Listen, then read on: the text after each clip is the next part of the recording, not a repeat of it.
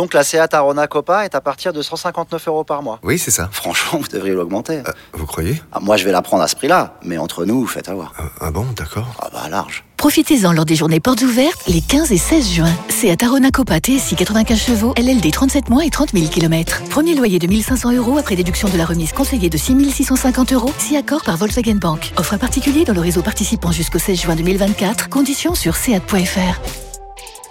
Pour les trajets courts, privilégiez la marche ou le vélo. Vous écoutez RMC, RMC 20h minuit. l'after-foot, Gilbert Bribois. 22h17, euh, Daniel Riolo est là, Florent Gautreau est là et euh, Kevin Diaz est là. Alors, passons maintenant à l'affaire de la banderole. Je vous raconte ce qui s'est passé. Tout part d'Edouard G. Euh, Edouard G, vous savez, il est très à cheval sur les horaires. Donc là, il y avait entraînement à 11h. Qu'est-ce qui se passe? Edouard G vient à 10h. Normal. Et là, à 10h, il tombe sur quoi? Sur une banderole, donc au centre d'entraînement de, euh, de l'OL. Alors, euh, euh, tout le monde a à peu près l'a vu, mais enfin, je vais quand même répéter ce qu'il y avait sur la banderole en question pour ceux à qui ça à qui ça a échappé.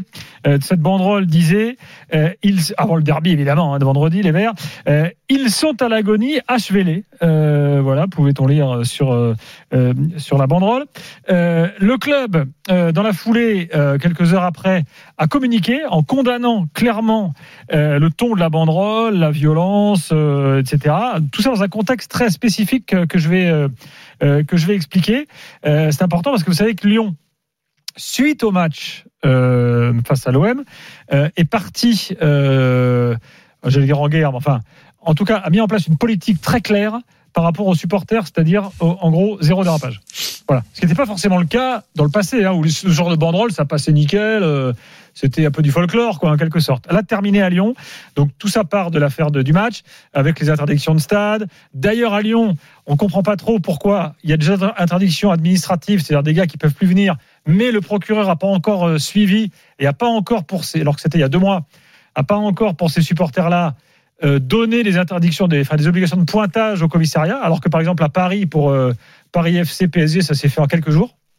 Donc c'est-à-dire que là, il y a un petit dysfonctionnement quand même de la justice à Lyon, ce qui doit- il pourrait aller beaucoup plus vite, vu que c'est le cas à Paris. Enfin, c'est comme ça.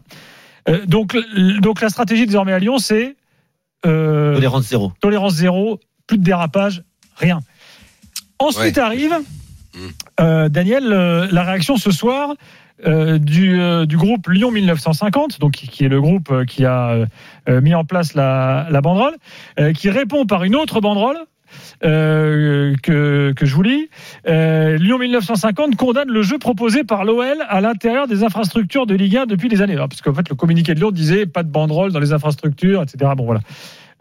Bon, on peut considérer que euh, ça peut faire ça peut faire sourire. Enfin, on a là quand même un truc à décrypter de rapport euh, dans, dans, dans un club où c'est ultra tendu, de rapport entre le club et les supporters aujourd'hui. C'était difficile que faire autrement. hein. Mais c'est ce que je commençais à décrire avant. C'est une séquence qui est très compliquée pour euh, pour les Lyonnais, qui démarre donc avec effectivement l'interruption de de OLOM où d'abord tout le monde effectivement sur l'émotion euh, condamne, mais déjà à ce moment-là, une partie des supporters, et c'est pour ça que le lien sera très intéressant à faire avec le derby de Séville, euh, certains disent, commencent à dire malgré tout, c'était pas si grave que ça, Payet a beaucoup exagéré, il aurait pu se relever, on aurait pu continuer, et là, une sorte de machine de victimisation euh, qui, euh, qui se met un petit peu en branle. Dans la foulée arrivent les événements de Charletti, où là, de la même façon, on cherche encore de façon très maladroite à se disculper en cherchant, et là, voilà, c'est encore pas bon, en disant oui, mais c'est peut-être eux, c'est peut-être pas exactement comme ça, et finalement, ils finissent par perdre le match. C'est quand même un, sacré événement euh, qu'une équipe, à cause de, des actes de ses supporters, se fasse sortir d'une compétition, avec tous les débats euh, qu'on a fait autour de ça. Donc les supporters sont sur les dents euh, face à un club qui peut-être longtemps a fermé les yeux, mais qui semble aujourd'hui, comme tu l'as dit Gilbert, être dans une logique de tolérance zéro. Et là arrive cet épisode de la banderole où on met ça sous le coup d'un derby euh, et en gros, si vous supportez pas ça, c'est que vous ne comprenez rien aux rivalités. C'est le fameux truc euh, euh, OL Saint-Etienne ne peut être compris euh, que par euh, les Lyonnais, les Stéphanois les autres, vous fermez vos gueules, vous comprenez rien du tout, vous comprenez pas le foot, vous comprenez pas les derbies, vous comprenez. Enfin, bref, on rentre dans, ce schéma qui est encore un schéma un peu un peu victimaire, euh, qui quelque part, en gros, euh, le racisme, tu le comprends pas si t'es pas noir. Enfin, toutes ces conneries de, cette nouvelle société dans, dans laquelle dans laquelle on vit. Et là, cette séquence, elle est pénible pour tout le monde à l'OL parce que il y a une vraie rupture entre la direction et pour l'instant ce groupe de supporters. J'ai pas entendu la réaction des Bad Gone. Euh, moi, j'ai tweeté ce matin. J'ai l'habitude de prendre des, des, des, comment on appelle ça là, des raids numériques. Là, ça a été assez, euh, c'était vraiment violent toute la journée. Preuve que les Lyonnais sont sur les dents. Quand j'ai dit que c'est une banalisation de la violence, euh, je pense comprendre ce que c'est qu'un derby et une rivalité dans le foot. Je pense comprendre tout ça, hein, même si certains jeunes à Lyon doivent imaginer qu'on sait pas tout ça. Et, et, et c'est vrai que dans le climat actuel, oui, je trouve que c'était pas le moment de faire cette banderole et que oui, c'est une banalisation de la violence. Et tout ce que j'ai lu comme commentaire me conforte dans mon idée qu'il y a une extrême banalisation de la violence aujourd'hui. Le club a fait le communiqué et là j'ai le sentiment que certains supporters de Liège sont tombés de l'armoire en voyant le communiqué du club. D'où la réaction violente de OL euh, 1950. Vous l'avez lu le communiqué Hmm. C'est carrément, en gros, euh, limite. euh, euh, ça fait partie du jeu, machin. Nous emmerdez pas. C'est on veut pas de Disney, on veut pas d'un football aseptisé, on veut pas de cette culture hygiéniste, on veut pas. En gros, limite, la violence, ça fait partie de notre culture. Voilà. clairement Il y ça. a, il y a- il y a une sorte d'extrémisme en, en ce moment qui se développe, et, c'est pour ça que cette séquence autour de l'OL, elle, est, parle elle de elle est vraiment périlleuse pour Disneylandisation moi. du football. Absolument, Euh, absolument. Et je crois pas que nous. Alors c'est vrai qu'il y a beaucoup de jeunes là-dedans qui doivent pas connaître l'histoire de l'after et qui doivent pas savoir qui on est réellement.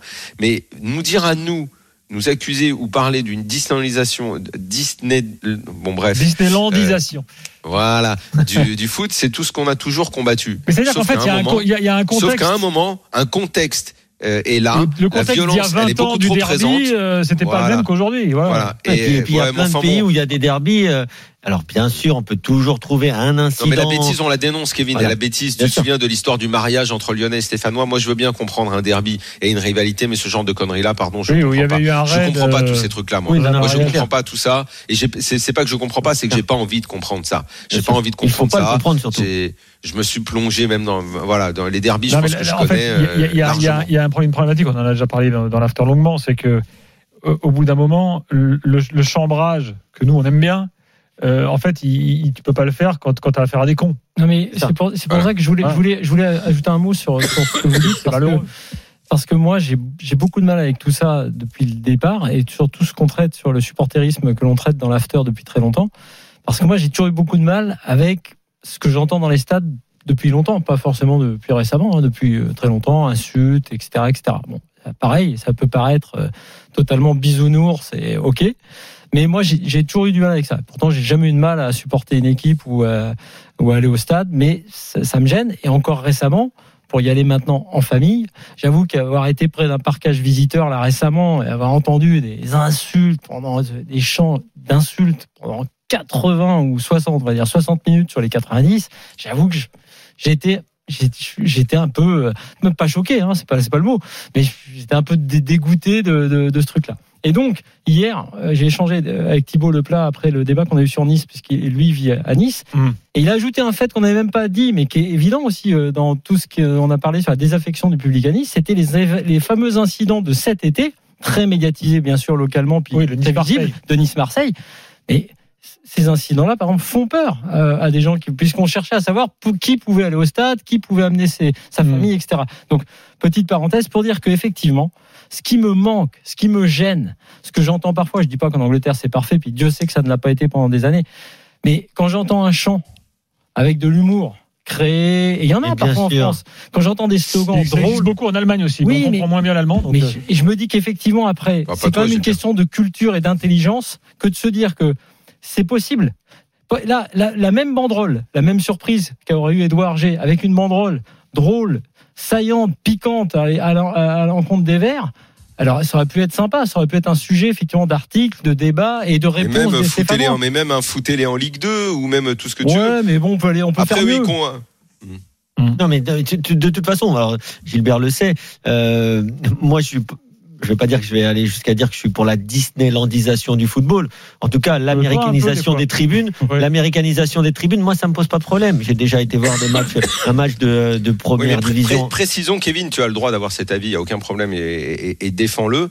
Il faut préciser que nous avons tous des avis, euh, on n'est pas si éloigné que ça, mais que toutes les tendances s'expriment dans, dans l'after et que toi, tu as ton idée, tu as le droit de la défendre. Moi, je suis plus nuancé, Flo vient d'exprimer la sienne. Voilà.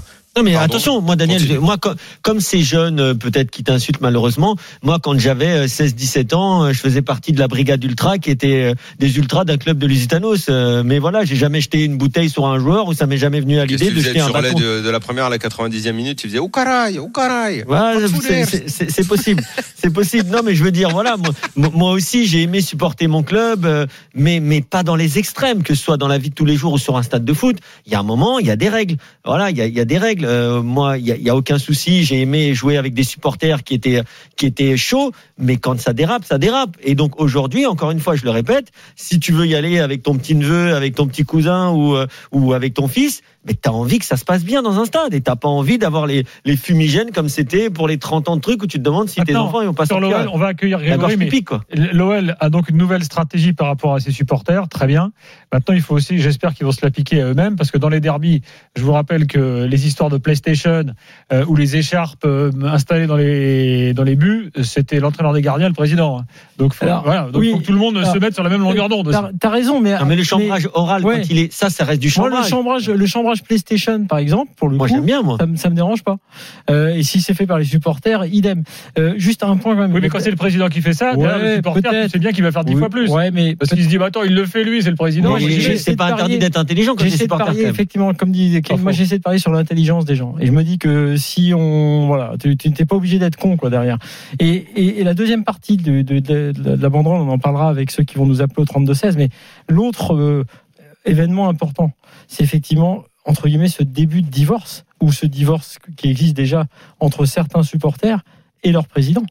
Et c'est ça qui, à mon avis, est capital dans ce qu'on a vécu aujourd'hui, en dehors de tout ce débat là qu'on vient d'avoir sur euh, le niveau de, on va dire, d'intelligence ou pas des supporters, ou le niveau de chambrage nécessaire dans un derby ou avant un derby. C'est jusqu'à quel point c'est pas révélateur de du fait que oui, Jean-Michel Aulas est en train de perdre euh, une partie, alors que dans sa stratégie. Attends, attention, il y a déjà eu. Non, non, mais- Rappelle-toi, il y a quelques années de la fameuse banderole. Non, mais je OL parle- coiffure, OL taxi, OL je sais pas quoi. À quand OL football quand, Oui. quand les Non, non, non, mais- D'ailleurs, celle-là, en l'occurrence, plutôt drôle. Ouais, mais, mais, mais quand ils disent là, euh, là, et là, celle-là, pour le coup, elle m'intéresse plus, la réponse, où ils disent, dans les infrastructures OL, nous, ce qu'on aimerait, c'est avoir un peu plus de jeu euh, ou en, en substance.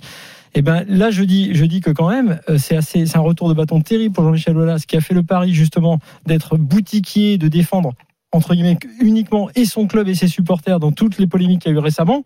Et les supporters, eux, lui renvoient le boomerang en lui disant mais, mais le problème, vous pouvez défendre ce que vous voulez, ce que vous dites sur Juninho, parce que ça notamment, c'est ce qui fait mal en ce moment, ça ne passe pas. Et donc il y a un divorce qui est en train de naître entre au moins une partie des supporters et leur président. Dans un instant, Grégory au 32-16, il veut réagir à notre débat. euh, et ensuite, Fred Hermel pour parler euh, des jets de projectiles en, en Espagne. Et on se retrouve tout de suite euh, dans l'after. RMC